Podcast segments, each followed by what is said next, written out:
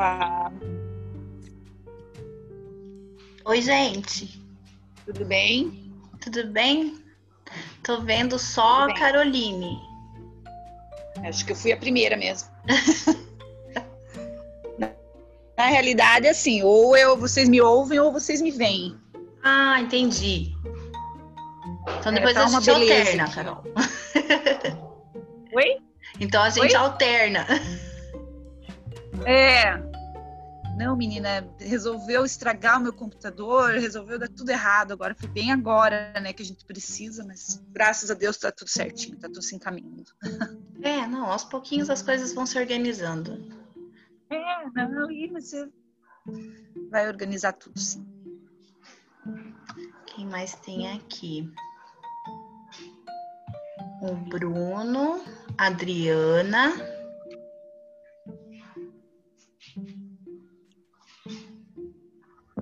Oi, oi, pessoal. Olá. Apareceu o Bruno Monteiro, mas a voz é feminina. Estranho. Isso, sou eu. Vou ver se eu consigo mudar aqui só um pouquinho.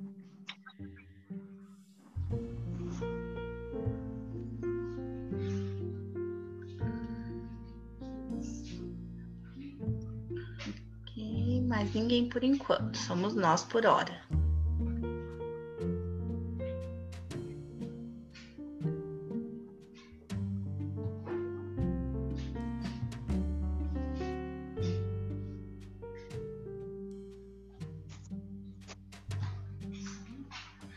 Leandro, Poliana.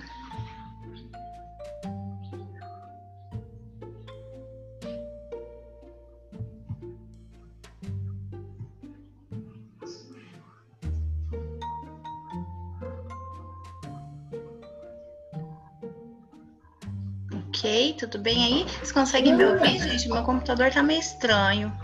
Esposa tá estudando. Sim, tô te ouvindo, aham. Ai, que bom. Oi, eu pessoal, tudo bem? aqui. A Poliana, tudo bem, Poliana? Tudo bem, vocês? Tudo bem. Boa tarde. Boa tarde. Boa tarde, tudo bem, Matheus? Tudo. Eu tive que arrumar aqui o meu perfil. Você viu, né, Márcia? Eu vi, colocou MV, eu falei, nossa, não convidei o MV Bill. É que, na verdade, Eu tive um que baixar de era um novo. outro perfil que eu tinha antes. Não sei se você viu. Não lembro, Eu tive que baixar de novo no computador, que eu tava com outro, tava só no celular, aí eu baixei, tive que baixar de novo rapidinho aqui, ainda bem que baixou rápido. Mas Eu tô, eu tô online, eu não baixei aplicativo, porque eu vi o recurso de gravação, porque daqui a pouco a gente vai ter a tua amiga, né, Poli? Isso, quero ó, tá aí já. Tá aí já? E dá um tchauzinho aí, pessoal. É Oi, Michele, Michele, tá tudo bem? Obrigada por ter topado participar. Sábado à tarde lindo, de 30 graus, e você com a gente. Pois é, aqui em Londrina tá mais quente ainda, meu Deus. Nossa, é de Londrina, então deve estar eu mais sou, quente aham, mesmo. moro aqui agora. Aqui acho que tá uns 35 hoje. Nossa, imagino. Mas ela era daqui da nossa cidade, né? É, era daí, morei a vida inteira. Faz um ano que eu tô aqui. Ah, que legal. Que bom. Sou de Maringá, Michele. Ah, então tá Ah, é pertinho. verdade, É, mas eu, eu resido em Curitiba já há quatro anos e meio. Aham. É, eu tô há um ano aqui, vim, vim com meu esposo a trabalho, né? Ele recebeu uma oferta de trabalho e a gente veio pra cá. Mas o calor incomoda, viu? Tô Acostumada com a brisa, né? Acostumada com a brisa de Curitiba. É, mais friozinho e aqui é mó calorão o ano inteiro. Gente, a Mi veio participar com a gente, né? Como nós comentamos lá no grupo, para trazer um pouquinho essa questão da, da ética e, e do, e do conselho, né? Que nós, a comissão que nós precisamos passar e, e a gente tem muita dúvida. Em relação a isso. Mas antes de começar, Mi, a gente queria ouvir um pouquinho da tua trajetória. Eu sei, né, amiga? Mas é legal se o pessoal soubesse um pouquinho da sua trajetória também. Ok. Porque eu passei assim para eles só um resuminho, né, do que você do que você está fazendo agora e acho que seria importante passar isso para gente. Beleza. Então, gente, primeiro eu quero agradecer é, pela, pelo convite, né? A Poli, eu já conheço a Poli já faz algum tempo. A gente começou uma faculdade juntas e a nossa amizade daí vingou a partir daí, né? É, eu, eu comecei a minha trajetória é, na pedagogia, né? Então eu sou formada, sou pedagoga, sou formada em pedagogia e atuei na escola faz é, um, um, um, ano aí que eu parei, basicamente, mas eu atuava na prefeitura de Curitiba, sou Atuei uhum. desde o primeiro até o quinto ano, então era regente de turma, atuei em outras disciplinas também, então eu fiquei oito anos na prefeitura. E eu saí por conta mesmo, é, primeiro por conta do doutorado, e que não, não dá, era muita coisa para fazer, e segundo porque daí a gente veio morar aqui também, então daí não tinha como continuar também lá, né? É, em 2015, eu, eu resolvi fazer o teste para o mestrado. Eu fiz igual vocês, o mestrado profissional. E, e eu entrei, então, assim, é, eu fiz o meu projeto em três dias. É, e, e fui e de cabeça, assim, falei, ah, vou entrar lá e vamos ver o que, que vai ser. E consegui passar, foi uma surpresa para mim, porque eu não esperava que eu ia conseguir assim de primeira, né? Hum. É, consegui fazer, consegui então entrar tá no, no, no, mestrado com a professora Araci. Eu acho que vocês conheceram ela na aula inaugural de vocês, né? Que a professora Araci, eu acho que fez uma fala, né? Não lembro. E a professora Araci, não lembra? Não. É, a professora Araci, ela, ela já é uma professora da, da Federal, já, ela já é aposentada, mas ela tá sempre em tudo, assim, ela é uma querida e ela não para, né? Ela fez então, muitos comentários ela... no chat, Mi, na verdade. Ela ah, então. ah, é verdade. Ela fez até Lembra? perguntas, verdade. Isso, lembrei. ela fez várias perguntas, inclusive para, para o palestrante lá no, no dia, né? Para o professor que estava uhum. lá com a gente. Então, ela ela tá sempre lá na federal, né? Ela tá sempre participando das coisas online, ela tá assim sempre inteirada. Então, ela é uma pessoa super bacana. E ela é minha orientadora desde então. Então, eu, ela é minha orientadora desde o mestrado e agora no doutorado também. Então, eu, eu no mestrado eu fiz é, o meu trabalho sobre é, a percepção do bullying nas escolas. Então, eu trabalho com isso, né? Trabalho com a violência escolar, bullying, prevenção, cultura de paz. Então, essas são as temáticas que eu abordo no, no meu trabalho. E daí é, fiz então em 2015 e defendi em 2017, em agosto de 2017. E em setembro eu participei do teste para o doutorado, daí eu fiz o acadêmico com a professora Araci novamente e passei já ingressei no doutorado já em 2018 com a mesma temática, só que agora um pouco mais aprofundado, né? Então agora eu estou pesquisando projetos de sucesso que fazem sucesso ao redor do mundo de prevenção ao bullying escolar e a partir desses modelos e a partir das teorias que eu tenho buscado sobre prevenção, eu vou criar, né, elaborar um, um modelo, vou elaborar fundamentos para a prevenção aqui no Brasil. Então, é, eu tô lá, né? Já fazem três, já fiz três anos já de doutorado, passa muito rápido. E digo para vocês que vocês estão começando no mestrado, passa muito rápido, gente. É assim, ó, um estalar de dedos, você já está lá no segundo ano, no final do segundo ano. E, e a gente fica, né, doido, né? Porque a gente entra assim no mestrado. Eu estava falando até para Poliana é, ontem ainda. Eu falei que é, a gente entra no mestrado sem ter uma base para a gente saber o que é a academia. Então a gente está lá na faculdade, a gente está no nosso trabalho, é, a gente não tem essa é, ninguém incentiva a gente a esse mundo da academia. Então, quando a gente entra na academia, é, é tudo muito diferente, é tudo muito novo. Então, eu até falei para Poliana, eu falei, Poli, é muito mais difícil você estar no doutorado do que você estar é, no, no mestrado do que você estar no doutorado, porque quando você entra lá no mestrado, é tudo novidade. E daí a gente se perde nas coisas que a gente tem que fazer, nos textos que a gente tem que ler, a gente não sabe é, como escrever, como procurar, né? Os termos que os professores usam, a gente não sabe aonde encontrar, mas a gente consegue, gente. Dá conta, vocês vão conseguir, vai dar tudo certo, né? E a Poliana falou que vocês estão aí com é, o comitê de ética, né, que já foi citado para vocês, os professores já estão falando, e eu tive a experiência lá no mestrado profissional de Me, peraí que ficou mudo aqui para nós a tua teu áudio agora. Espera um pouquinho. Voltou? É, ficou agora voltou. do nada. Então, retomando um pouquinho só ali, é, então, é, eu passei pelo comitê de ética lá no mestrado, né? Então, eu vou falar um pouquinho sobre como foi essa experiência é, e como que, é, como que foi passar por isso, né? É, dentro da Universidade Federal. E, e eu passei também para a Poli alguns textos, né? Passei um livro é, da Silvia Coller, que é um livro que me ajudou bastante na questão da escrita acadêmica, é, para fazer artigo, para fazer a própria dissertação. Então, eu passei para ela, passei vários textos sobre ética em pesquisa, para vocês é, poderem é, ler isso, né, buscar entender um pouquinho mais sobre isso. E, e daí eu acredito que a Poli vai passar para vocês, se ela já não passou, né? Vou passar para o pessoal agora, Mi. Isso, e daí vocês fiquem à vontade para vocês lerem, tem bastante coisa lá, né? E vocês podem. É, aí não, cada um olha aquilo que, que chamar a atenção, né, para o seu trabalho, enfim. Então, não sei se vocês querem ir perguntando e eu falando, vocês querem que eu já fale, vá falando e vocês levantam a mão aí, a gente vai conversando. Não sei como é que vocês querem que eu faça. Mas, o que, que você acha, Poli? Michele. Oi. É, então, na verdade, é como você disse, é, a, gente tá, a gente queria saber é, o, o, que é, na real, né? Como é essa estrutura desse. Uhum. Acho que você relatando a sua experiência, acho que vai ser legal.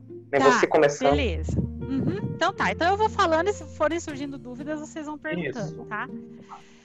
Então, lá em 2015, assim como vocês, eu entrei, é, caí de paraquedas lá dentro do, do mestrado, né? Tudo era muito novo, muita novidade. E a minha professora, a professora Araci, que eu acredito que vocês vão conhecer ela ainda, que Deus queira pessoalmente, não sabemos como é que vai ser essa questão da pandemia, né?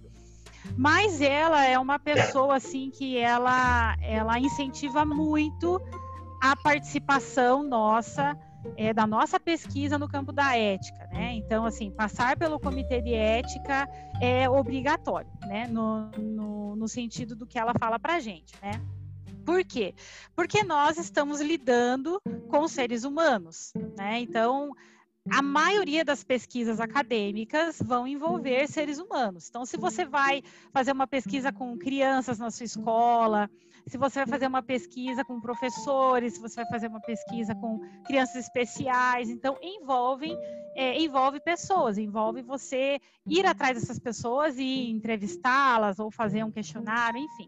Então, quando a pesquisa envolve pessoas, obrigatoriamente a gente precisa passar pelo comitê de ética para que a nossa pesquisa tenha essa segurança ética, para que se um dia acontecer alguma coisa, de alguém falar alguma coisa sobre a sua pesquisa, enfim, você vai ter um respaldo ético de falar, não, a minha pesquisa está eticamente pronta para ser apresentada, para ser falada, e, e, eu não tenho por que esconder isso, né? Já conheci muitos colegas que não passaram pelo comitê de ética e tiveram problemas lá na frente, né? De pessoas que é, ele foi lá entrevistar as crianças e no final os pais reclamaram, enfim, e tudo aquilo que ele fez acabou se perdendo, né? Então, é, a gente tem que ter esse cuidado. Então, a, a, a, minha professora sempre falou que era obrigatório, trabalhou com seres humanos, é, passaremos pelo comitê de ética.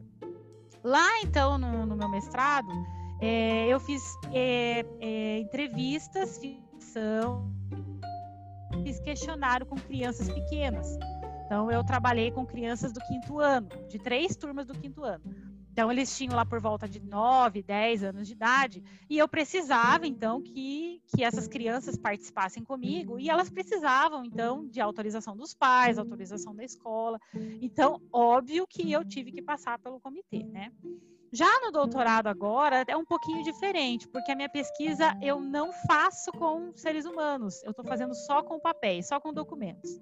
Então, eu estou buscando só é, documentos é, é, nas secretarias do, dos países, na, nos sites oficiais dos programas, buscando muitos artigos né, que relacionam a prevenção do bullying com, com o que eu estou pesquisando. Então, eu não precisei passar pelo comitê, porque eu não estou envolvendo ninguém nisso, né? Eu estou envolvendo apenas documentos.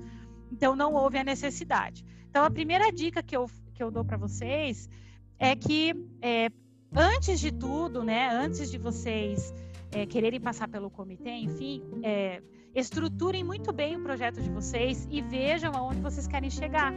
Ah, se eu vou trabalhar, então vou fazer observação, entrevista, questionário, vou fazer um grupo focal com crianças, com professores, com alunos de uma universidade, com é, gestores, enfim, envolveu algum tipo de ser humano na sua pesquisa, você precisa então passar pelo comitê de ética para garantir essa segurança para sua pesquisa e para você mesmo enquanto pesquisador, né? E também para garantir anonimato para aqueles participantes, né, que estão é, na sua pesquisa. É, segunda coisa que eu, que eu que, que eu dou para vocês de dica é converse com o orientador de vocês em primeiro lugar sobre isso. Por quê? Porque tem professores na Universidade Federal que não gostam de passar pelo comitê de ética. Então, eles não aceitam passar. É, eu já conheci vários professores aí da Federal, é, colegas meus do próprio mestrado profissional lá em 2015, que os professores não queriam passar a pesquisa era com crianças especiais e eles não passaram pelo comitê de ética. Qual é o problema disso? Tem algum problema? Não vai defender lá na frente? Vai. Não, não, nesse ponto não tem. Mas o livre aconteça alguma coisa nesse período aí de os pais, né, das crianças, a escola é, se envolver, ter algum problema lá na hora de entrevistar e tal, cai por terra tudo aquilo que você está fazendo. Então, é, há esse risco, mas, é, enfim, a gente tem que seguir aquilo que o orientador também é, está nos falando, né? Apesar de ele ser só um, só, né, um orientador, porque a pesquisa é nossa e e o orientador só vai dando as diretrizes, nós temos que acatar né, aquilo que eles falam, porque é o, é o caminho que eles estão nos dizendo para seguir. Então, se o seu orientador não concordar em passar pelo comitê de ética, se você chegar para ele lá e falar que é, você quer passar pelo comitê, enfim, que a sua pesquisa envolve seres humanos, e ele não quiser, ele não for adepto a isso, aí você pode seguir um protocolo você mesmo de colocar no seu trabalho que você mesmo vai seguir protocolos éticos de escrita, de uma linguagem adequada na hora de falar sobre os seus participantes, enfim. Você não vai precisar passar lá pelos protocolos do comitê, mas você pode trabalhar isso de forma é, funcional lá no seu trabalho, né?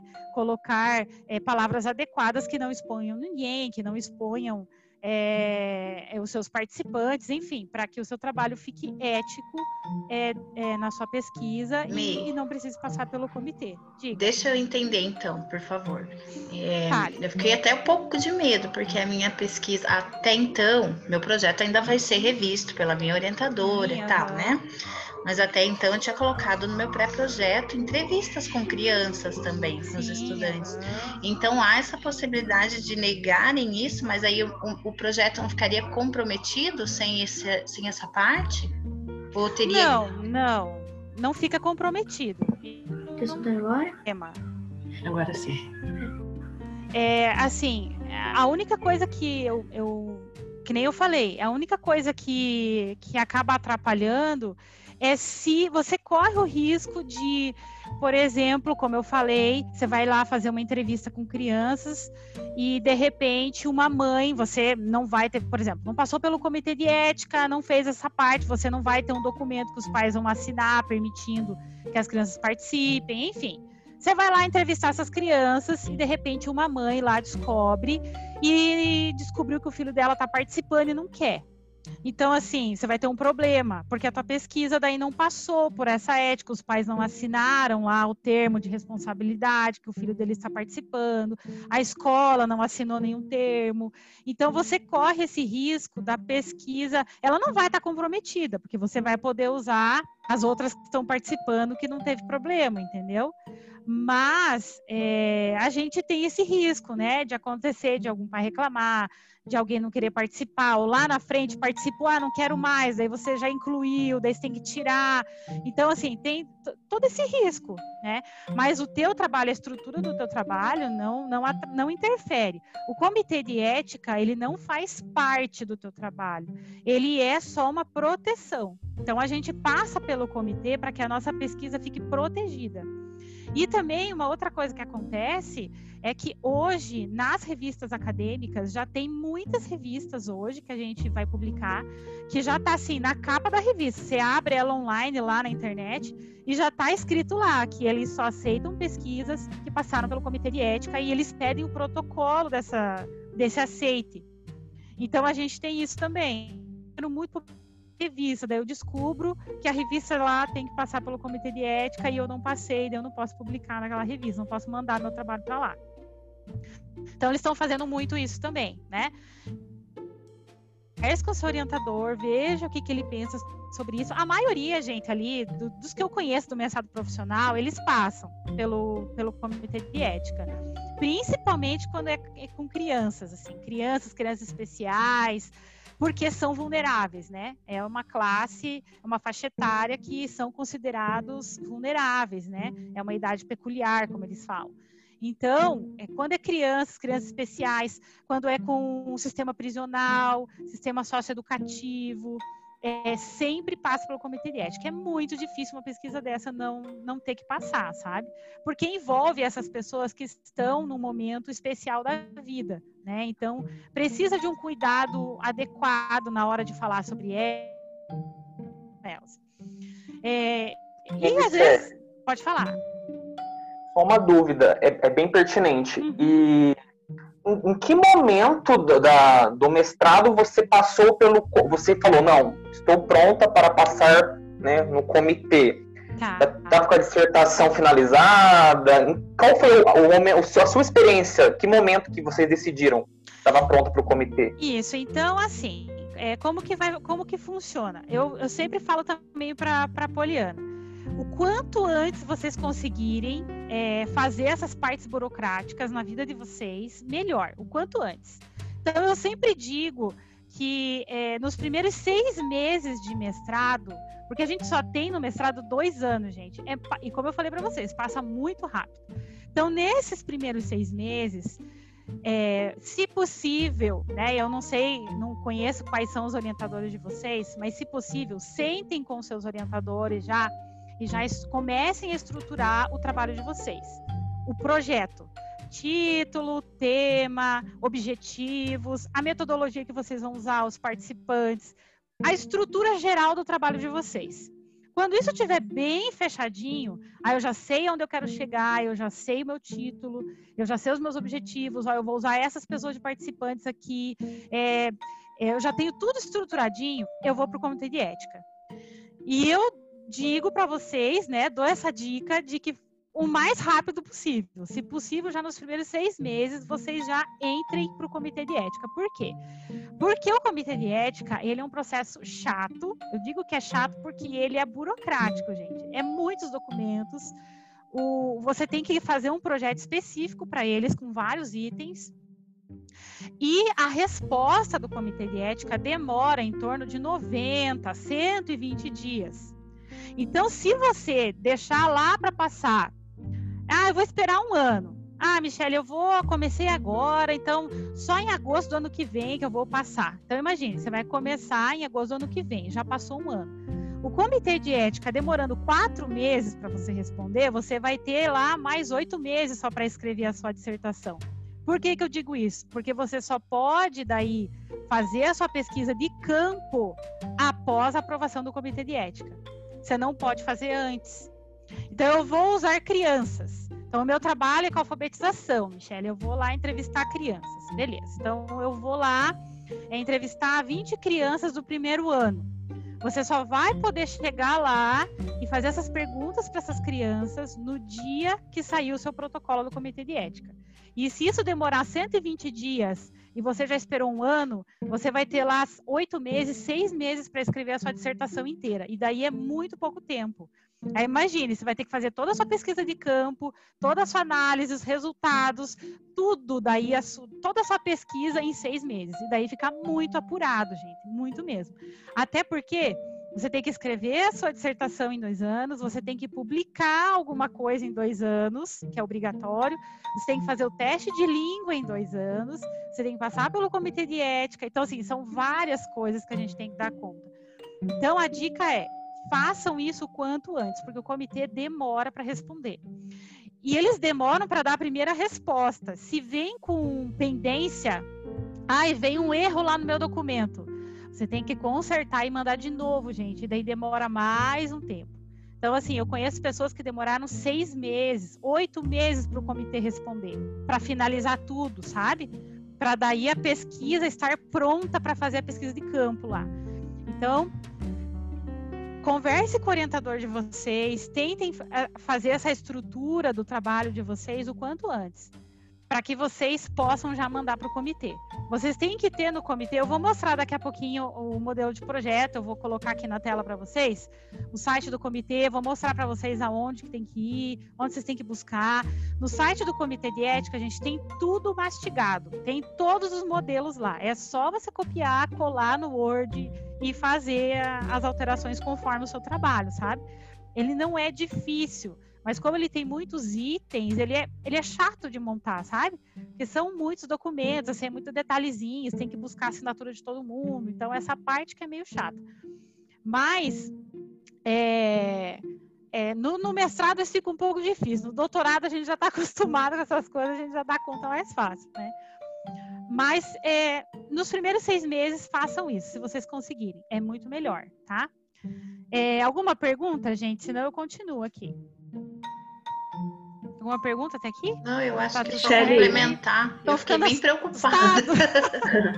Michele, eu tenho uma. Eu, Pode falar. Eu gost... Boa tarde, meu nome é Vilmar. Boa tarde. É, você, você poderia é, voltar e falar aqueles passo a passo que você falou que tem o comitê de ética, tem as provas, tem os artigos é tudo isso que nós precisamos fazer durante esses dois anos. Isso, então, nesses dois anos, o que, que vocês têm que fazer?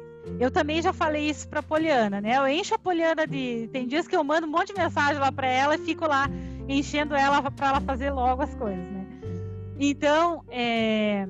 o que, que vocês precisam dar conta nesses dois anos?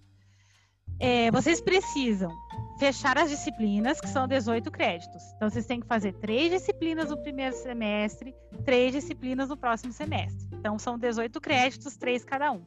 Ah, Michelle, eu posso fazer quatro agora e duas depois? Pode. Posso fazer cinco agora e uma depois? Pode. A única coisa que vocês não podem mudar são as obrigatórias, né? Que são é, já marcadas em calendário, vocês não têm como alterar isso. Mas as eletivas, gente, se vocês quiserem fazer é, mais eletivas agora, para dar conta mais rápido, enfim, vocês podem fazer, tá? Desde que lá no, em agosto de 2021, vocês tenham fechado 18 créditos, tá? Então, no primeiro ano, vocês têm que ter 18 créditos. O que mais vocês precisam fazer? Quem precisar passar pelo comitê de ética tem que aprontar isso quanto antes, se for pesquisa com seres humanos. Ah, Mi, mas eu vou fazer uma pesquisa só documental. Vou fazer uma pesquisa sobre é, a história da gestão das escolas, sei lá, vou buscar todos os anos de gestão da minha escola, vou fazer um aprofundamento nisso. Preciso passar pelo comitê de ética? Não. Tá? Daí é opcional. Ah, o meu orientador quer só para garantir. Mas trabalho documental, bibliográfico, como eu estou fazendo, que eu só estou buscando documentos dos países que eu estou pesquisando, dos projetos que eu estou pesquisando lá de bullying, não precisa passar. Eu não passei agora no doutorado porque eu não estou fazendo entrevista, estou fazendo nada com seres humanos, tá? Então, se o seu trabalho tem já esse viés teórico, que não vai fazer pesquisa de campo com seres humanos, é, você não precisa passar. O que mais precisa é, fazer? Você precisa. Apareceu um negócio para mim aqui, peraí. Você vai... precisa. É, apareceu uma caixinha. Deu é, certo. É, aparecer que é. é. Então, beleza. O que mais vocês precisam fazer? Vocês precisam publicar alguma coisa ou em um evento ou em uma revista. Não pode ser um resuminho. Sabe assim, quando tem o um congresso lá, publique só o resumo. Não pode ser só o resumo. Você tem que publicar um artigo completo. Ah, apareceu o Congresso Internacional lá da, da PUC-me, lá o Edutiri. Apareceu lá para fazer. Vou mandar meu trabalho. Vale? Vale. Você vai escrever lá 15, 20 páginas, vai fazer um trabalho sobre ah, já envolvendo a tua temática, do que você está pesquisando, vai, vai escrever um artigo lá junto com o seu colega, você vai mandar lá para o Congresso. Foi aprovado? Ok, tá? Já fechou. Então, ele precisa ser aprovado, precisa é, um trabalho completo ser aprovado, ou num evento científico, num congresso, num simpósio, enfim, ou você mandar para uma revista científica e essa revista aprovar o teu, o teu trabalho, o teu artigo, tá? É, no mestrado, eu fiz para um congresso. Aí eu mandei lá pro congresso, meu trabalho foi aprovado, daí eu mandei aquela, veio uma cartinha de aceite, né? Ele vem dizendo lá, o seu trabalho foi aprovado para ser apresentado e tal. Aí eu mandei essa cartinha lá para a secretaria do PPGE e eles marcaram lá que estava tudo ok, tá? Então é isso. Então vocês podem mandar para evento. O evento é mais rápido, né, gente? Então assim, o evento tem uma data já programada lá, você manda, provavelmente nesse período agora vai ser online, então você vai mandar o teu trabalho lá e sendo aprovado, você manda a cartinha de aceite lá para o PPGL, já marcam no SIGA, que é o sistema lá da Federal, né? Acho que você já, já tem acesso ao SIGA, né? Já, então. Daí aparece lá no teu nome que já tá tudo certo o teu artigo. Ah, Mi, mas eu quero mandar para uma revista. Oi, fale. Mas é, a publicação desse artigo ou a participação desse evento tem que ser em parceria com o orientador, né? Ou não Isso. necessariamente? Isso, gente, tudo que vocês forem escrever daqui para frente, durante o doutorado, durante o mestrado, tudo que envolver a sua temática com o seu orientador, você tem que colocar o nome do seu orientador, tá? Que nem eu. Tudo, tudo que eu estou escrevendo sobre bullying, eu mando para as revistas, para os congressos, eu tenho que colocar o nome lá da, da minha professora Aracia Zinelli Luz lá como segundo, é, como segundo autor. Tá? Por quê? Porque ela faz parte disso, né? Eu não posso tirar ela. Ah, mas agora eu estou escrevendo, eu, eu, sei lá, vim agora aqui com a Poliana e vou escrever um trabalho sobre matemática. Preciso colocar o nome dela? Não, porque daí eu não estou escrevendo sobre aquilo que eu estou pesquisando na universidade. Tá? Então daí eu não preciso colocar. Mas aí Mas vai se... contar, Mi, como publicação, mesmo não tendo o nome da professora, conta nesse período conta. como publicação. Conta, uhum. desde que você você tem que publicar alguma coisa no teu nome durante o período do mestrado. Tem que ser agora nesse período, tá? Mas conta, você pode escrever com um colega seu alguma coisa, pode mandar por evento, numa revista, pode ser com orientador, enfim, desde que o teu nome apareça em algum lugar, tá? E a outra coisa que precisa é a suficiência em língua que vocês têm que fazer. Não é a proeficiência. A proeficiência são aqueles testes que vocês fazem para conseguir uma bolsa internacional. Você precisa ser fluente, sabe? E daí você tem o TOEFL, tem o outro lá que é do Canadá, que eu esqueci o nome agora. Cambridge, o Cambridge tem é, esses testes são os testes de alta performance que você vai buscar para ir para fora. Não é esse teste, é o suficiência em línguas que é um teste bem básico que eles aplicam. A própria Universidade Federal aplica, é, a UTF-PR aplica, é, as universidades aqui do norte mesmo, Unicentro, a UEL mesmo aqui em Londrina, a UEM, eles abrem editais, assim, dois ou três durante o ano, para você fazer esse testezinho. Esse testezinho, você escolhe a língua que você quer, se quer pode ser inglês, espanhol, italiano, enfim, a língua que você mais tem é, contato, que você mais sabe, e você vai lá e faz um teste. Geralmente eles colocam um textinho bem básico, assim, umas perguntinhas de interpretação de texto, para que mostre que você tem um nível básico para entendimento daquela língua. Por que, que eles pedem isso, gente? Porque quando a gente entra no mundo da academia, a gente vai se deparar com muita coisa de fora. Vai ter muito artigo em espanhol, artigo em inglês, artigo em outras línguas que a gente às vezes precisa ler né? E no doutorado ainda piorou aqui para mim, porque que nem eu estou pesquisando cinco países diferentes. Um, um, é a Finlândia, um é a Suécia, Espanha, Estados Unidos e o Brasil. Quatro países com línguas totalmente diferentes: espanhol, inglês, finlandês e sueco. Então, assim, eu tô tendo que me virar, gente, traduzindo um monte de coisa, porque, assim, ele vai fazer o quê? Né? O doutorado pede que aprofunde, mestrado pede que aprofunde. Então, você tem que ter um, um básico, assim, de alguma língua, né? Então, eles pedem esse teste. Diga.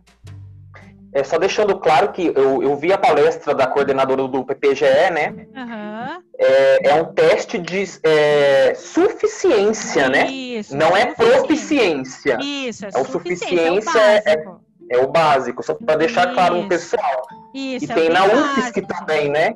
Tem. O da UFSC, gente, é ótimo, porque eles fazem toda semana. E agora, pelo que eu vi, eles estão fazendo, acho que de um modo online, que você faz pela internet. Mas tá bem difícil conseguir. É, porque daí todo mundo tá fazendo, né? É, é da 91, 92 já encerrou. Misericórdia. Então, é, na minha época eu fiz, eu fiz na no meu mestrado eu fiz na UTFPR, eu fiz para inglês, e daí no doutorado eu fiz espanhol na própria federal mesmo, daí no, mas eu fiz presencial, né? Daí era diferente. Mas teve muitos colegas meus que fizeram na UFSC, porque daí toda sexta-feira tinha, só que daí você tinha que viajar lá para fazer a, a provinha na UFSC, mas daí tinha muitos que fizeram lá. Teve gente que fez aqui na Unicentro, aqui no norte do Paraná. É, teve gente que fez por é, faculdade particular, pagou lá um preço a mais. Na PUC, né? Isso, tem na PUC, tem na UP, tem na Tuiuti, todas elas têm também. Então, às vezes, se apurar muito, vocês quiserem dar conta disso, dá para procurar também numa universidade particular para vocês fazerem. Só é mais Mas carinho, né, Mi? É, mais carinho. eu fui dar uma olhada, Mas... eu dei uma olhada, enquanto uhum. na UFSC tá 70 reais o valor, na, na PUC, eu acho, tá 300, né? Porque eu vi Isso na PUC 300. Falei, meu Deus. Melhor fazer na é UFSC. então, é gente, bem eu mais fiz caro. na UFSC, na, na de Santa Catarina tem 15 dias. E, Isso, e é e assim, ótimo, assim, né? Eu sou, eu sou bem ruim de inglês, viu? E passei. É, mas é o teste é bem básico, gente, é bem básico. É. Então não se assustem com ele. E você também pode usar, eu não sei como está no online, mas pelo menos presencial você podia usar o dicionário, você pode levar o dicionário junto. Porque, assim, é interpretação. Eles querem saber se você tem um, um, básico de entendimento daquela língua. É isso, tá? Agora, eu, Mia, eu quero fazer um intercâmbio. Aí, aí eu vou ter que fazer o outro teste, que daí é o teste lá de proficiência, que daí busca uma performance mais alta, uma fluência mais alta, tá? Daí, para as bolsas internacionais, não tem como fugir. Daí tem que ter um, um nível de fluência mais alto. E eu fiz Agora, no, no, doutorado, em 2018, eu fiz esse teste. Gente, é uma loucura, é muito difícil. Não, nossa, não sei. Não tem como, porque ele só. A prova dura três horas, você não aguenta, você não, não aguenta ouvir mais aquilo, que eles soltam um áudio, eles te dão um cadernão, assim, com um monte de perguntas, tem tipo umas cento e poucas perguntas, e eles soltam um áudio americano falando, e você tem que ir escutando e respondendo aquilo só com áudio. Gente, é uma loucura. É você tem que conseguir, tipo, 500 pontos. Eu lembro que eu consegui, acho que nem 200, assim. Era, era muito difícil. Muito difícil aquilo. Ei, Michele. Diga. É, só uma, a última pergunta. É, então, na verdade, nós tivemos a, na segunda-feira essa aula, né? Com, uhum. esqueci o nome do, do convidado, né? Que veio falar uhum. sobre ética para nós. E foi professor bem Jefferson. interessante isso, uhum. professor Jefferson, da, da UEPG. Uhum foi bem interessante a abordagem que ele trouxe, porque ele, ele comentou que, que o, o, o formato, né, uhum. ele segue o modelo da medicina, né? Isso, o Comitê de Ética da Saúde. Isso, então eu queria que você falasse um pouquinho para nós aí é, qual que é essa sua visão, né? E aí ele comentou que já existem, né, professores, né, universidades lutando para criar um comitê Isso. específico para a educação. Eu queria Isso que você mesmo. abordasse para a gente esse assunto, para abrir um pouquinho mais as nossas cabeças. Isso mesmo, gente. O Comitê de Ética, infelizmente, ele é da área da saúde. E vocês podem, assim, ah, Mia, não quero passar pelo Comitê de Ética da Federal. Achei muito difícil da Federal, que é ali pelo Hospital de Clínicas, né? É ali na a sede do Comitê de Ética, fica do lado ali do Hospital de Clínicas, perto ali da reitoria. E Ah, não quero passar, achei muito difícil. Posso fazer em outra universidade? Pode. Você pode fazer pelo Comitê de Ética da UP, que tem. Você pode fazer pelo Comitê de Ética da UTFPR. Você pode fazer em outros comitês de ética também, tá? Isso também é possível. E todos eles, infelizmente, são da área da saúde. Então vocês vão se deparar. Michele, envolve custo isso? É, essa escolha que a gente não, faz? Não, não. É tudo é de, é de graça. Você passa, faz o processo tudo via internet, assim e é, faz pela plataforma. Eu vou mostrar aqui para vocês como é que funciona. Eu recomendo que faça pela Universidade Federal mesmo, né? Mas eu já tive colegas que falaram assim: ah, achei isso aqui muito difícil, e foi fazer na UP. Às vezes trabalhava já dentro da UP, achava melhor fazer lá, enfim. A, a federal vai aceitar se você vier com outro protocolo de outra universidade, sabe? Então eles aceitam, assim, não tem problema. Mas eu, eu, recomendo que vocês façam pela própria federal, porque daí os professores ali da federal já estão acostumados também a lidar com isso, né? Então, vocês vão se deparar com vários documentos que pedem assim, declaração para liberação de é, aporte biológico. Meu Deus, Michele, o que, que, eu vou fazer com isso aqui? Não, esse documento você não vai incluir no, na tua pesquisa, porque ele é da saúde. Então vocês vão ver que eles não, ele não é adequado é, à educação, gente. Então, assim, tem muita coisa que a gente tem que adequar para a nossa linguagem. Aí, às vezes, vem a pendência, você mandou o teu trabalho lá, deu lá 60 dias, 90 dias, o comitê de ética responde, e vem uma pendência ridícula, assim, eles colocam um, um negócio assim que você fala, meu Deus do céu, eles não entenderam isso aqui. Por quê? Porque não é da área deles, entende? porque eles estão, eles são acostumados com é, coisas voltadas para a saúde, coisas da medicina, da fisioterapia, da biologia, que não é a nossa área. Então, às vezes, a gente tem que reexplicar o negócio, tem que reescrever o negócio para eles, para eles poderem entender o que a gente quer dizer, quem que a gente está envolvendo na pesquisa, enfim. Então, esse, essa linguagem se vocês quiserem também, eu posso mandar via, via Poliana, posso mandar via Poliana, é, o modelo até do meu projeto, não tem problema, eu posso mandar para ela, para vocês terem uma ideia da linguagem que vocês podem usar. Apesar que, como eu falei, na, no próprio site do comitê está bem mastigadinho. Mas tem já umas coisinhas que a gente aprende, umas falas, assim, umas escritas, que é batata, assim, tipo, para o comitê aceitar, sabe?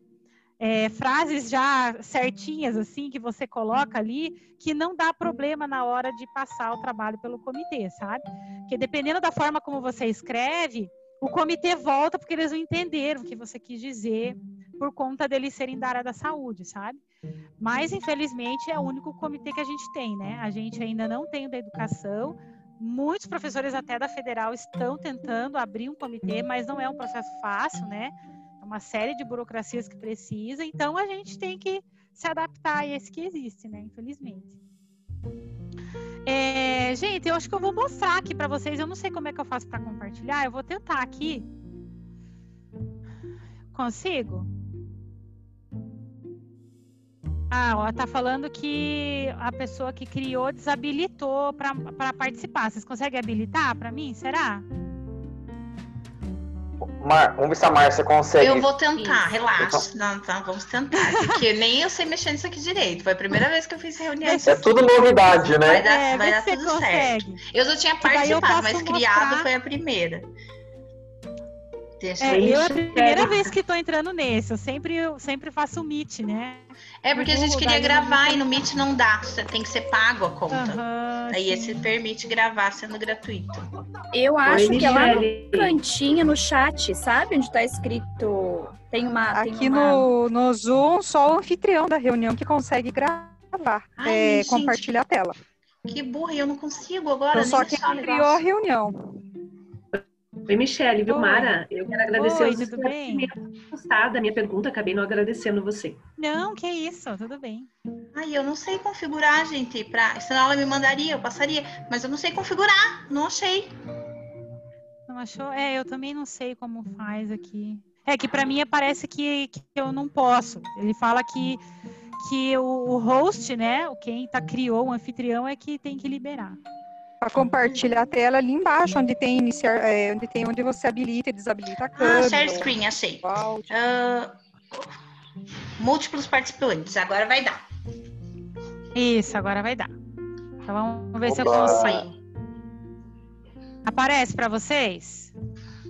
Parece? Pareceu. Uhum, Pareceu? Sim. Pareceu. Então, gente, ó, essa é a página do Comitê de Ética, tá?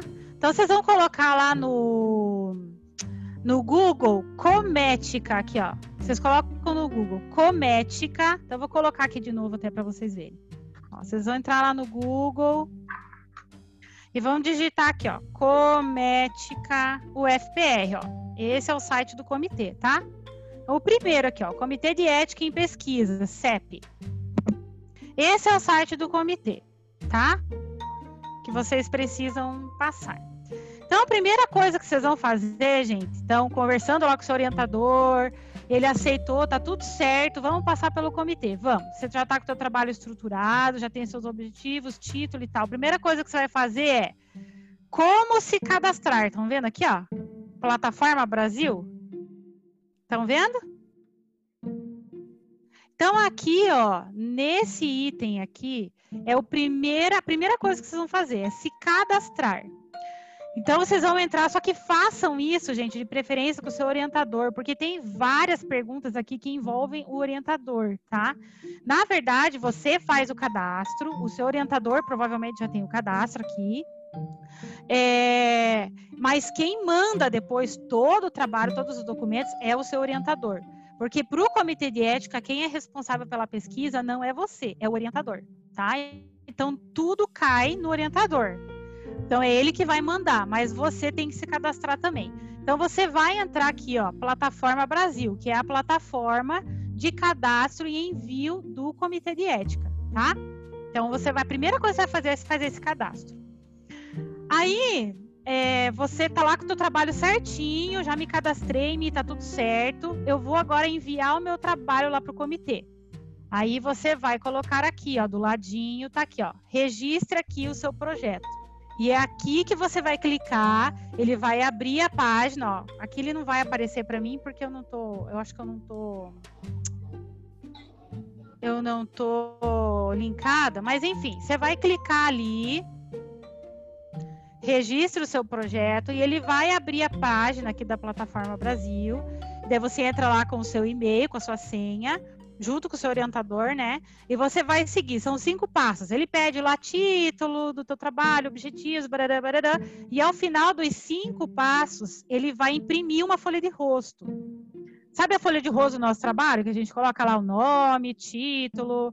Ele imprime uma folhinha assim, folha de rosto. Essa folha de rosto você tem que levar para o colegiado do seu PPGE. Então, é, todo o trabalho que vai para o comitê de ética, você tem que passar pelo colegiado. O que, que é o colegiado? São reuniões mensais que os seus orientadores participam dentro de uma comissão que aprova coisas dentro do PPGE. Ah, então a Poliana vai passar lá o, o trabalho pelo comitê de ética agora mês que vem. Então, ela tem que fazer esse registro aqui um mês antes, imprimir a folhinha de rosto, para ela mandar lá para a reunião de colegiado, para que essa folhinha seja aprovada, para daí ela voltar aqui e, e, colocar essa folhinha assinada pelo, pelo PPGE, tá? Tudo no comitê de ética é assinado. Todos os documentos vão assinatura do seu orientador, vão assinatura, tem um documento que vai assinatura do coordenador do PPGE. Então, por isso que eu falo que é meio chato ser meio burocrático, porque pede assinatura de tudo, sabe, gente? Então, assim, você tem que fazer isso com antecedência, que você vai ter que buscar isso, é, várias assinaturas em vários lugares. Agora, olhem aqui, ó. Calendário de reuniões. No primeiro coisinha aqui, ó. Primeiro, primeira janelinha. Sobre o CEP. Calendário de reuniões. Eu vou abrir aqui para vocês olharem, ó. Então vamos imaginar que eu tô com o meu projeto pronto, tá tudo certo. Eu quero mandar-me agora no mês de março. Vou mandar meu projeto lá em março de 2021. Então eu vou olhar aqui, eu vou entrar na data das reuniões que tem e vou ver qual é a data de março que está disponível. Então vamos imaginar aqui, ó. 3 de março é a data da reunião na CEP, do Comitê de Ética. Você vai mandar o trabalho até essa data, porque senão você não consegue mais mandar. Aí você vai ter que mandar só no próximo mês, estão vendo ali, ó? Se você perder a data, você só pode mandar no mês que vem. Então, por isso que eu digo, se você fazer isso com é, tempo curto, é mais um mês que você perde. Se você tem tempo, faz isso antecipado, você tem um manejo do tempo melhor, tá? Então vamos imaginar que deu tudo certo, eu vou enviar o meu trabalho dia 3 aqui, ó. Então a data limite para envio de projetos é dia 3. Qual, quando que vai acontecer a reunião? 25 de março. Então, o seu projeto vai aparecer lá para os pareceristas do Comitê de Ética somente no dia 25 de março. E daí que eles vão começar o processo de julgamento do seu trabalho, vamos dizer assim. Eles vão analisar o seu trabalho e daí eles vão mandar daí os pareceres, vão mandar o que está faltando, as pendências, enfim. Na época do meu mestrado veio uma pendência só. Então, o meu trabalho demorou 60 dias para ser aprovado lá no Comitê de Ética e veio uma pendência só. É, e daí eu voltei. Era uma coisa bem, bem ridícula, assim, que eles perguntaram sobre a idade das crianças lá que tinha faltado e tal. Daí eu, eu reescrevi com a minha orientadora e mandei de novo. E daí eles. Daí foi rapidinho. Daí, sim, uma semana já veio a resposta, e daí eu comecei a fazer a pesquisa de campo, tá? Mas então, olhem as datas. Se eu quero mandar no mês de março, olha a data de envio que eu tenho que fazer, tá? Que eu tenho que mandar até aquela data limite, senão eu perco essa data. Se eu vou mandar dia 3 de março, eu tenho que a reunião que vai acontecer lá do meu programa do PPGE, quando? O mês anterior, gente. Porque se é 3 de março, é no começo do mês, a reunião provavelmente vai ser aqui, as reuniões do PPGE sempre são no começo do mês. Então, se eu deixar pra, pelo comitê, pela, pelo meu colegiado em março também não vai dar tempo. Então eu vou ter que passar pelo colegiado em fevereiro para daí esperar a reunião de março. Entenderam como é que é o processo, gente? Então, assim, por isso que eu digo que vocês têm que pensar e se programar muito bem com essas datas, porque senão vira uma confusão no final, tá? Então, fiz tudo certo, fiz o meu cadastro na plataforma Brasil, imprimi a minha folhinha de rosto lá quando eu fazer a, a inserção já inicial do projeto, fiz a folhinha de rosto, imprimi, volto lá, apresento no, no, no PPGE, na reunião de colegiado, e depois eu volto aqui para poder colocar isso tudo na plataforma Brasil de novo, assinado, tá? Então, calendário de reuniões, fiquem atentos a essas datas, tá? pense quando você vai mandar, converse com o orientador, veja certinho lá como vai ser, e daí olhem essas datas aqui, veja já a reunião de colegiado, veja como é que funciona no PPGE do mestrado profissional. Eu sei que no meu, que é acadêmico, é sempre no, na primeira semana do mês. Então, é sempre ali na primeira semana, entre 1 e 5 do mês. O de vocês eu não sei, na minha época lá, é, eu, eu acho que era no começo do mês também, tá? Mas verifiquem com o calendário de vocês lá.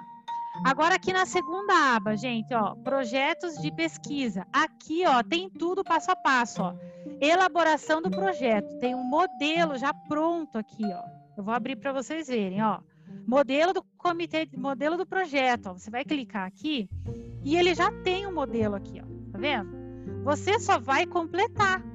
Você vai copiar isso aqui para o Word, ó, e você vai completar. Então, o objetivo da pesquisa, lá, o que você pretende pesquisar, você vai colar lá seus objetivos.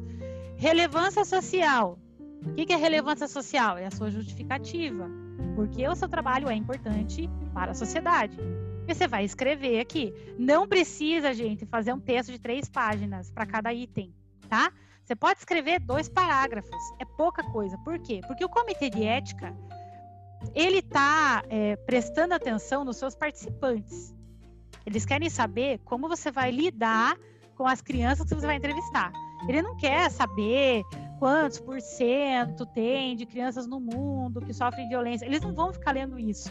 Você tem que colocar isso aqui, mas eles não vão ficar lendo a fundo. Então você coloca poucas informações, não precisa encher de coisa, sabe? É, e se atentem com muitos detalhes na parte da metodologia, que é o que eles olham mais fortemente, tá?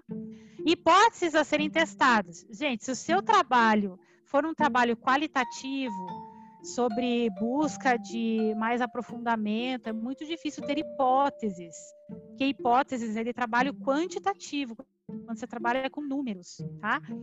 E geralmente na educação a gente faz trabalho qualitativo. Vocês vão ver bastante isso na aula lá de vocês de pesquisa. Agora, acho que é com a professora Sônia. É a professora Sônia que está, né, com pesquisa, né? Então, vocês vão ver, gente, que a maioria dos nossos trabalhos é numa visão qualitativa, onde você vai aprofundar um tema, buscar a percepção do fenômeno. A gente não vai ficar calculando número, assim, fazendo aquela coisa de pesquisa é, numérica. Então, a gente não tem hipóteses, tá? Ah, mas daí eu deixo isso aqui em branco. Você escreve. Não se aplica, tá? Como eu falei, muitas coisas aqui na medicina, usa-se muito pesquisa quantitativa, é por isso que tem hipóteses aqui, né? Antecedentes científicos. O que é antecedentes científicos? É a sua revisão bibliográfica. É a sua revisão de literatura. Preciso fazer uma revisão de literatura de 20 páginas? Não, gente. Você vai colocar lá meia página. Fala um pouquinho sobre o principal, o seu tema principal ali, como que isso está sendo, como que como o seu tema principal está aparecendo na literatura atual, e é isso, tá? Três, quatro parágrafos, uma página no máximo de antecedentes científicos, tá? Casuística, deixa eu tomar água aqui que já está ardendo na garganta por causa do calor. Sem contar, gente, que tem a fumaça do Pantanal aqui em Londrina. Tá o tempo mó seco aqui. Casuística. O que, que é isso?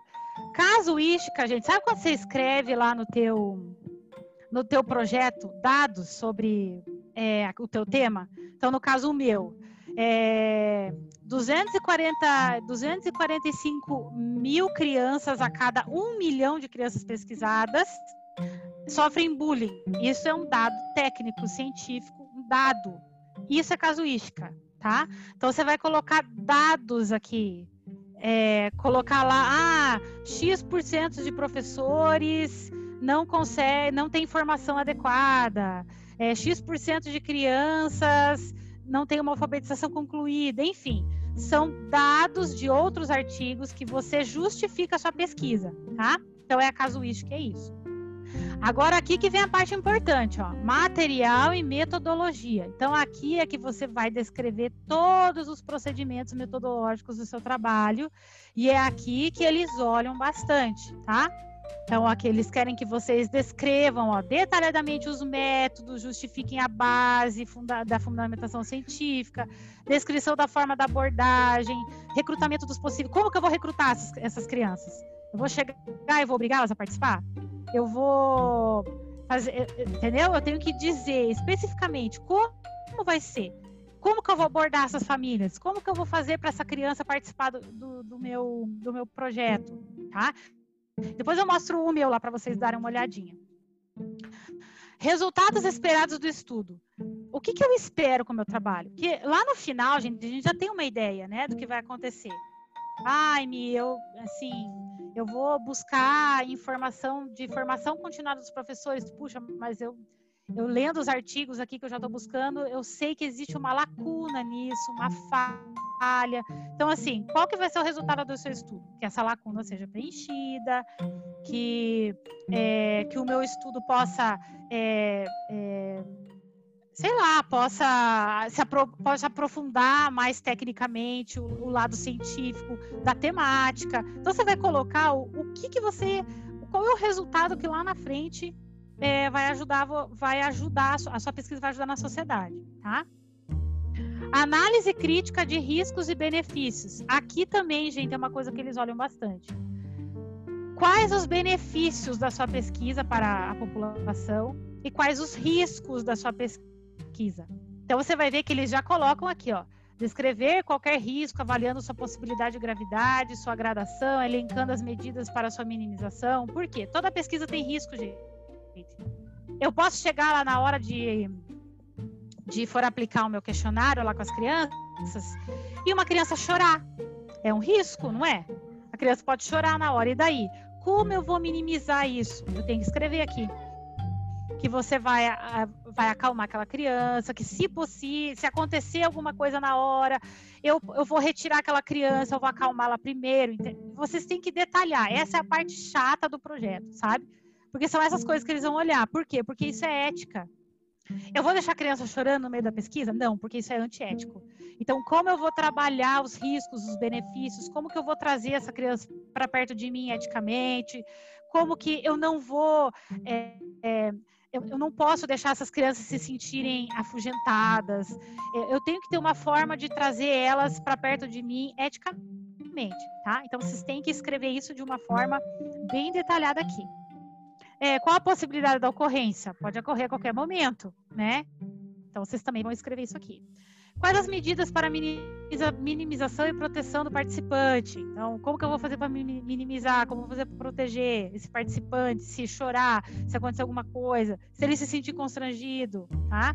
Aqui, geralmente, a gente coloca que se na hora o participante é, se sentir envergonhado, enfim, ele pode desistir da pesquisa, ele não precisa participar, tá? Essa é uma coisa que a gente sempre é, escreve nessa parte aqui. Duração total da pesquisa. Então, aqui você vai colocar um cronograma, vai colocar lá quando que vai iniciar, quando que vai terminar, quando você vai para campo, quando você não vai, tá? Fazer um cronograma básico, assim, de todas as etapas do, da produção da sua escrita. Critérios para suspender ou encerrar a pesquisa. Então, se a sua pesquisa for acontecer de, de ser encerrada, você é, aconteceu um problema na sua, na sua vida e você desistiu do mestrado. Como que você vai fazer para encerrar isso? Tá? Eu vou mostrar para vocês como que eu escrevi lá no meu depois. Local de realização da pesquisa, então onde que você vai fazer, se é numa escola, você vai colocar lá o, o local da escola, onde que vai ser, enfim, vai descrever um pouquinho do lugar. Como essa escola tem infraestrutura, ela é eticamente, ela tem condições éticas para essas crianças participarem, para esses adultos participarem. Eles têm uma mesa, uma cadeira, uma carteira, para poder responder esse questionário, para fazer um grupo de estudo com você, para fazer uma roda para conversar com você. Então é isso que você vai escrever aqui. Se tem o um mínimo de infraestrutura. Propriedade das informações. Você vai guardar suas informações, você vai. É, você vai mostrar isso para todo mundo? Você vai apresentar o nome de todas as crianças para todo mundo? É, não vai. Então você vai, vai prevalecer o anonimato, tá? Informações relativas ao participante da pesquisa e características da população a ser estudada. Então aqui você vai entrevistar crianças, você vai falar um pouquinho sobre a criança, como que a criança é, como que é o desenvolvimento da criança, vai falar sobre professores, como é, como que é a formação de professores, vai falar um pouquinho sobre o seu participante no sentido de característica dele. Grupos vulneráveis. Se eu trabalhar com crianças, é, socioeducação, prisional, é, crianças especiais, aí você vai colocar aqui também, ó, gestantes, tá? Você vai identificar esse grupo aqui como vulnerável também. Fontes de material de pesquisa. O que, que você vai usar na sua pesquisa? Você vai usar, é, é, meu Deus, entrevista, vai usar é, observação, você vai fazer questionário, vai fazer grupo focal, você vai usar documento. Ah, aqui você vai dizer de onde você vai tirar o material da sua pesquisa. Como você vai fazer, então, na 17? Como você vai fazer para recrutar os participantes? É, você vai ter alguma abordagem específica? Ah, Mi, eu quero participantes só, eu vou fazer uma pesquisa racial. Então, eu vou fazer uma pesquisa étnico-racial. Então, eu vou entrevistar só crianças negras. Então, você vai colocar aqui que a sua pesquisa é étnico-racial, que você precisa entrevistar apenas crianças negras. E aí você vai colocar aqui como vai ser a sua seleção. Você vai selecionar aleatoriamente, você vai fazer um sorteio. É, você vai fazer uma escolha é, pontual, você mesmo, pesquisador. Você vai pedir para a escola escolher. É, é, você vai pedir para um grupo de pessoas escolherem, vai fazer um grupo lá de pessoas que não te conhecem para escolher crianças, enfim. Aí você pode é, pensar em como você vai recrutar esses participantes, tá? Critérios de inclusão e exclusão. Como que eu vou incluir essas crianças e como que eu vou excluir? Então, eu vou incluir crianças negras e vou excluir crianças brancas, por quê?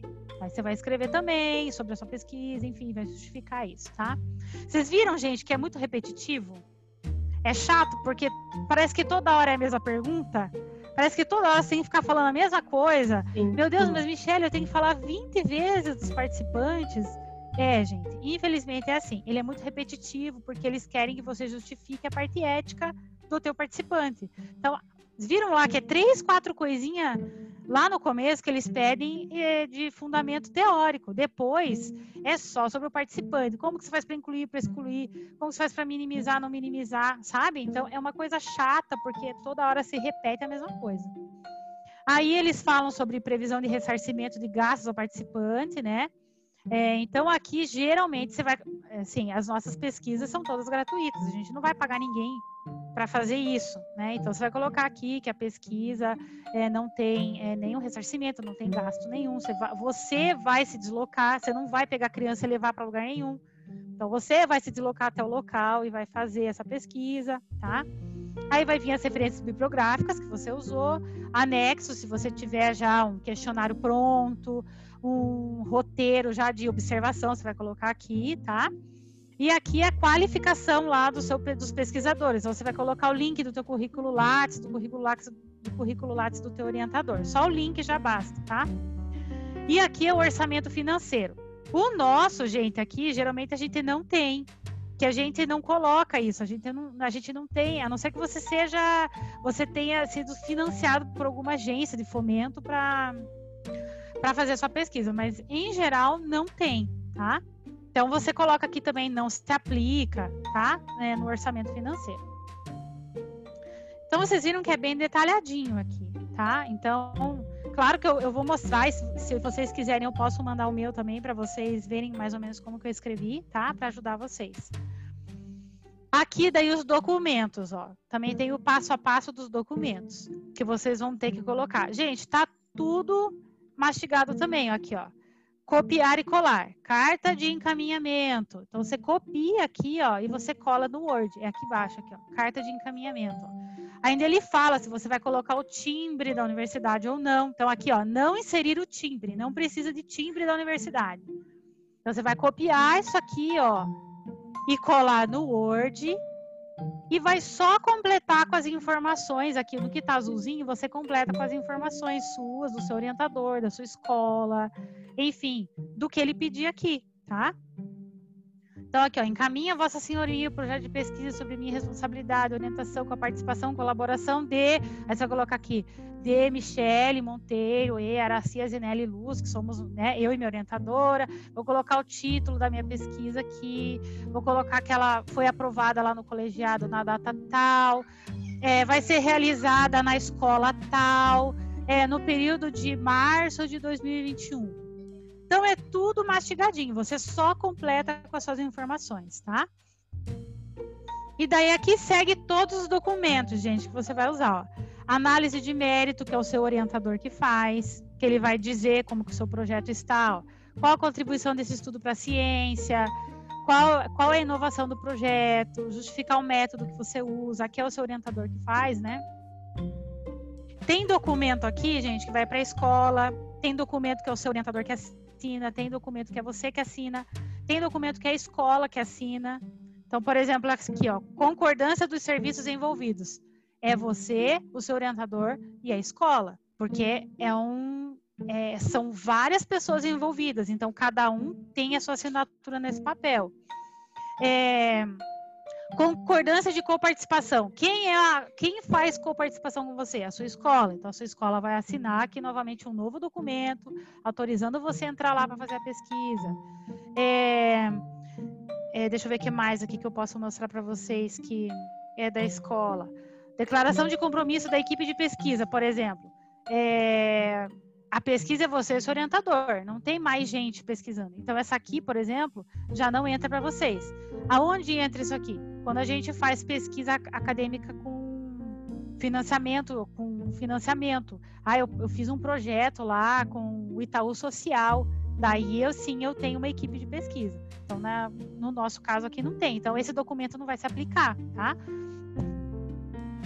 Termo de guarda de material biológico a gente também não vai usar esse documento, porque a gente não vai coletar material biológico de ninguém, tá? Então, vocês vão ver que tem vários aqui que a gente não, não usa para educação. E daí você não precisa usar esse documento, ele não vai se aplicar, tá? Então, gente, é tudo mastigadinho aqui, tá? Eu vou mostrar os meus aqui só para vocês olharem rapidamente. Deixa eu ver só onde é que tá aqui, peraí. Acho que tá aqui. Ó, então aqui são os meus documentos, ó. Todos eles são em Word. Aqui não aparece porque eu tô no computador, meu marido tá, tá diferente. Mas todos os documentos aqui são em Word, você faz no Word, tá? E depois você salva em PDF.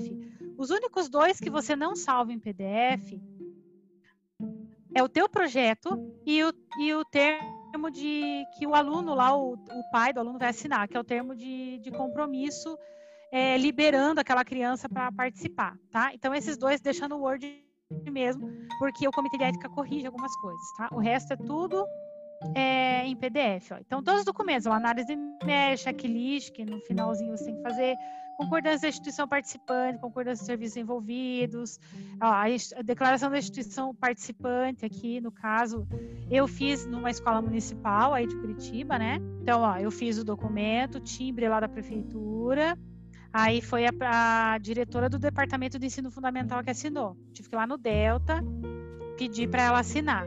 Depois teve uma outra carta aqui. Qual que é?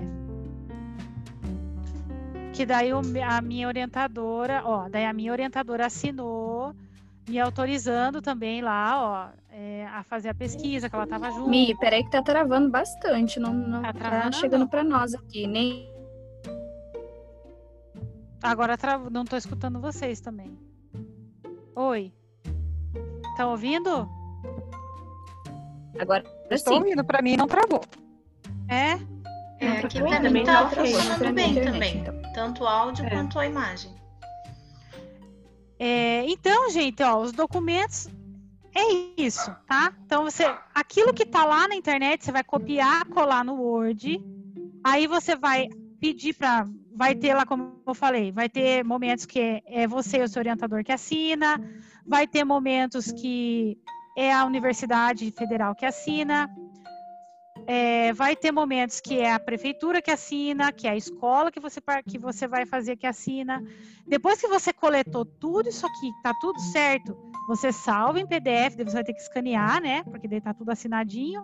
Você escaneia tudo e daí que você tá tudo pronto, que você volta lá naquela plataforma, na plataforma Brasil, que é essa daqui, ó, lá do começo, né? Essa aqui, ó, plataforma Brasil, que você clica aqui, ó. E daí sim, você vai registrar todos esses documentos. Você tem que você tem que submeter um por um lá dentro dessa plataforma. Tem um espacinho para cada documento lá, tá? E daí aqui tem o meu projeto. Eu vou mostrar rapidinho para vocês verem aqui também. Que eu posso mandar depois para vocês. Deixa eu ver se é esse aqui ou é o outro. Acho que é esse. Ó, então aqui, a capinha. A capinha agora é um pouquinho diferente. Vocês viram ali, né? Que eles colocaram um negocinho coloridinho aqui. E tem que ter aquela capa, igualzinha, tá? Do comitê de ética. Aqui na minha época não tinha capinha ainda. Então, aqui, ó, título, nome. Aí eu vou colocar lá título do projeto. Aí eu sou a pesquisadora, né? É, aqui mudou também. Você tem que colocar o nome do seu orientador por primeiro, tá? Então é o seu orientador, depois você. Daí eu fiz na Escola Municipal Elza Lerner, que era a escola que eu estava atuando na época, né? E eu fiz a pesquisa lá, qual que vai ser o período que eu vou a campo. Então, eu fui no segundo semestre de 2016. Aí aqui, ó, objetivos, coloquei todos os objetivos da minha pesquisa, a justificativa da minha pesquisa na época, as hipóteses aqui, a minha professora falou para eu colocar pressupostos. O que eu achava que poderia ser acontecer, né? Uma possível hipótese, mas mais como um pressuposto. Então, assim, ó, se abusos físicos, abusos verbais são ações vistas pelas crianças como violência dentro da escola. Então, se a criança vê isso, será que ela considera como abuso? Então, é uma possível hipótese, né? Então, dá para você fazer assim também, tá? É, antecedentes científicos, que é a fundamentação teórica, né? Então, aqui eu coloquei a fundamentação teórica Aqui na época eu fiz até uma grande, tá, gente? Mas não precisa fazer gigante mais assim, não. Pode fazer bem menor, tá? É, ó, a casuística que eu falei para vocês. Então, são os dados, né? Você vai acrescentar, ó, dados daquilo que você está pesquisando. Quantos por cento tem daquilo, ó. Então, eu coloquei aqui. Tá? Porcentagens de quanto quanto aquilo tem na escola. X% de crianças sofrem isso, não sofrem isso, são alfabetizadas, não são alfabetizadas, de acordo com o seu tema, óbvio, né? É, que mais aqui? Ó, material e metodologia. Então, eu coloquei lá que a minha pesquisa ia ser exploratória, correlacional, que ela ia ser. A minha pesquisa foi qual quanti, porque eu fiz as duas coisas juntas. É, participaram do estudo 80 alunos com idades entre 9 e 11 anos, do quinto ano da Escola Municipal de Curitiba. É, são aqueles que aceitarem o termo de consentimento, são não é todos, é só aqueles que os pais aceitarem, né? É, resultados esperados. Então, o que, que eu esperava da minha pesquisa? Aí aqui, gente, que eu acho interessante assim vocês é, terem, é, eu posso mandar meu projeto para vocês, porque é aqui daí que pega aquela parte dos participantes, sabe? Que daí é que eu acho que vai ajudar vocês também, né? Que nem ali, a minha professora sempre falava para colocar isso, né? As pesquisas, em geral, envolvem riscos, mas elas podem ser evitadas a partir da organização de ações para minimizá-los.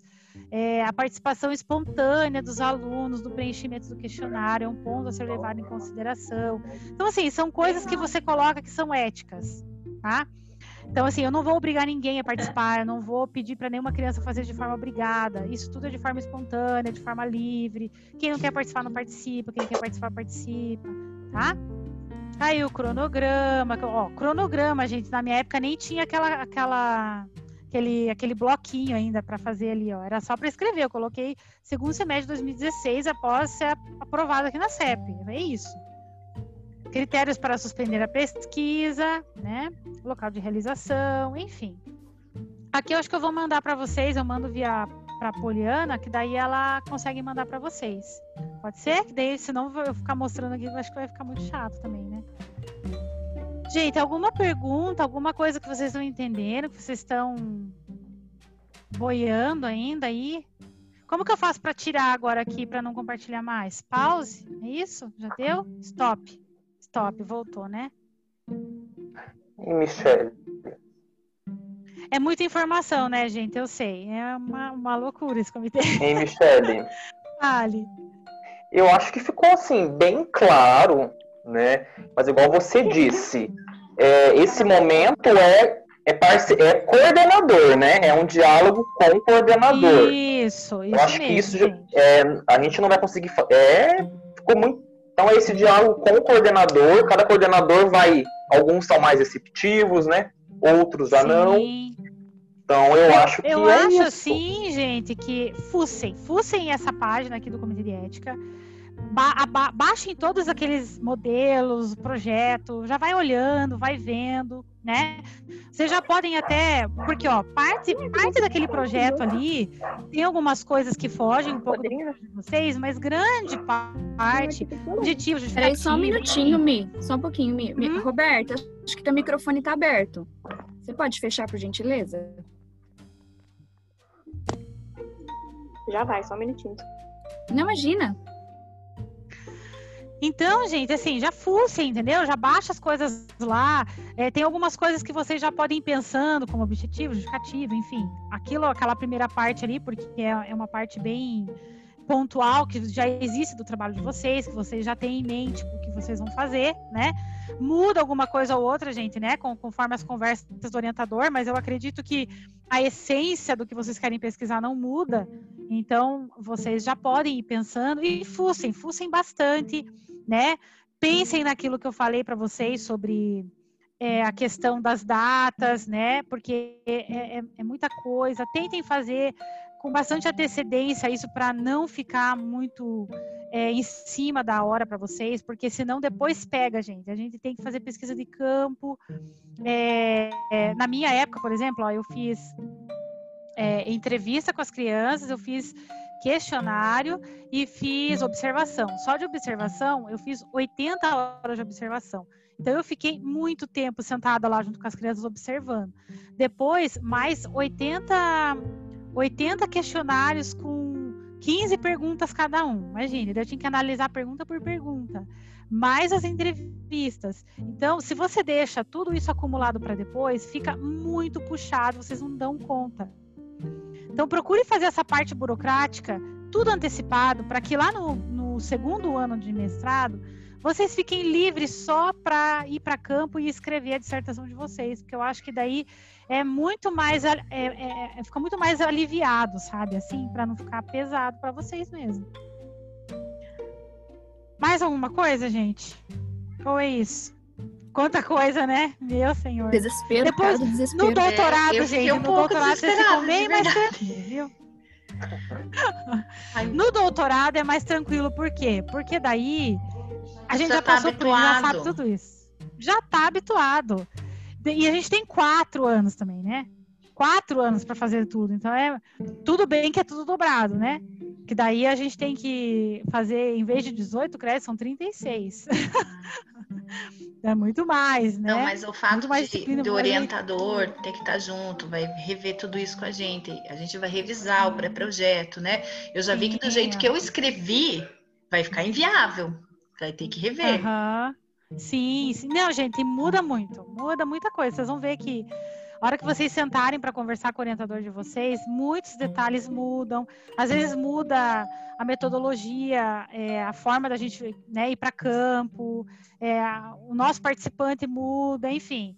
É, na verdade, quando eu entrei mesmo no, no mestrado, não era o que eu ia fazer mudou totalmente, assim, porque eu ia fazer um negócio, é, nem ia fazer com criança, nada, assim, de repente a minha orientadora, não, vamos fazer uma pesquisa de campo, e daí colocou e foi, e daí eu tive que ir para a escola e, e sentar lá e fazer junto, né, enfim. Eu não sei se vocês são professores da rede, eu não sei como é que tá agora, é todo mundo da rede? municipal? Eu acho que é um mix, né? Tem é do um município, mix? tem do estado, tem PSS, tem concursado. Ah, gente, do Estado, um detalhe que eu esqueci, agora que você falou, eu lembrei.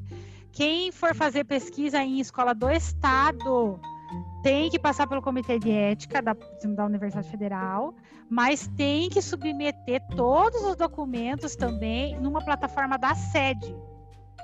Eu não sei, não sei dizer como é que funciona daí, porque eu nunca fiz nada com a sede, mas parece que daí tem que fazer uma submissão também via sede, uma coisa assim. Então, daí vocês têm que verificar se vocês forem fazer em escola estadual também, tá? Que daí é mais trabalho. É, o meu caso é estadual. Ah, então, aí, ó, já vai pensando que tem dois trabalhos. Um da sede e um da. Eles têm uma página específica que tem também várias etapas, assim, que você tem que fazer, enfim, bem chatinho. Então, Michele, é, eu, eu, acho que já ficou bem claro, né? Poliana e Márcia, acho que tá ajudando na organização aí. Gente, ficou super, esclareceu, assim, ó, abriu um, um, mar de possibilidades, porque eu não fazia ideia de nada disso. Nunca tinha ouvido falar dessa plataforma. Eu achava que era só dar uma autorização de entrevista, os pais assinarem e tá tudo bem. então Sim, agora esclareceu uhum. bastante. Fico muito, muito agradecida mesmo. Eu acho que é, nada como ter alguém para mostrar o passo a passo para nós, né? É, esse passo a passo eu acho super importante, Sim. porque nós não temos menção do tamanho do projeto que a gente tem que mandar lá para o comitê de ética, sem que a gente visualize isso. E realmente, se a gente não começar a fazer esse projetinho agora, começar a mexer nisso agora, depois a gente vai ficar abarrotado de coisas para fazer, né? Uhum. Então são coisinhas que a gente vai ter, todos teremos que nos organizar de alguma maneira para fazer. E assim, me ficou muito bom, né? Nossa, tua fala foi maravilhosa aqui para nós. Dá um desespero, dá, mas dá um alívio também para saber que você já passou por isso, você tá aí vencendo. Sim, gente, a gente então, consegue, vocês vão ver, vocês vão ver, tá tudo certo. Então, gente, Michele... vocês... Pode falar. Não, não, pode falar você primeiro, só ia não, eu só, ia, eu só ia falar assim que se vocês precisarem gente, de alguma coisa também, a Poliana tem meu contato, se vocês quiserem ajuda de novo em alguma coisa, ah, tô com dúvida em tal coisa, gente, podem, podem me chamar, porque eu tô aqui em Londrina, mas agora a internet ajuda bastante, né, também. E a gente pode marcar novos encontros, é, né, pode fazer novas novas é, conexões aí para se ajudar, enfim, podem contar comigo nesse sentido, porque eu estou aqui também, né? Eu sou bolsista da universidade nesse momento, então eu estou exclusivamente é, trabalhando com, com a tese, enfim, com, com as coisas da, da, da UFPR, então se precisarem de alguma coisa é só gritar, tá bom? E a Poliana tá aí, né? A Poliana, a Poliana vai passando as coisas para mim. Então, Michele, é, a gente agradece, né, em nome do, de todos os discentes, né, eu e a Márcia, que somos representantes, tá bom? E a gente fez um grupo no Whats, que daí a gente vai compartilhar o material lá, Tá Beleza, bom? isso. Fiquem à vontade lá. Obrigada mesmo. A gente Obrigada, podia, Márcia, tirar uma fotinho antes de. Tem que... Ah, é, dar o print, né? Vamos dar um print na tela aí pra, é, pra gente vou, postar depois vou... no grupo tá gravando ainda, tô vendo ali. Não sei exatamente como funciona, mas eu vou compartilhar a gravação com o pessoal lá do grupo. Acho que vou subir pro Drive, compartilhar o link. Aí vamos então colocar as carinhas todas aí pra gente tirar uma foto, Isso. registrar. Agradeço mesmo. Foi bem legal. Obrigada, Michelle. Obrigada, Mi. Né? Obrigada a todos que participaram. outra coisa, pode Obrigado, Michelle. chamar. Quem que vai dar o print? Eu não sei. Ih, gente, eu não sei fazer nada disso. Alguém sabe colocar todos os, os rostinhos? Porque para mim não aparece todos, aparece alguns só. Eu não sei colocar todos, mudar o. Eu também não sei. Mudar a tela aqui. É lá em tem cima no Viel, ah, tem achei, Viel em cima, Show? Achei, sorriam, bem lindos. Ai, temos uma criança agora que eu vi ali, que gracinha, da Simone. É, então vou. Que, a Vilmara não tá aparecendo. Caroline. Parece de uma. Aí. Então é isso. Vou print.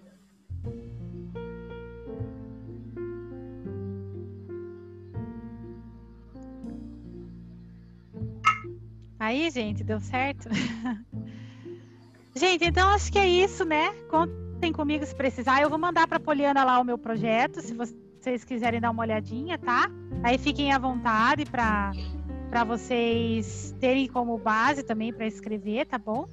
E é isso, gente. Obrigada. Deus aí. Obrigado. Obrigada. Gente, vou, vou, encerrar, porque eu preciso mesmo resolver outras situações. Nós combinaremos outros encontros, tá bom? Obrigada. Tchau, tchau. Obrigado. Beijo, Márcia. Beijo, tchau, tchau, tchau, tchau, gente. Até. Beijo.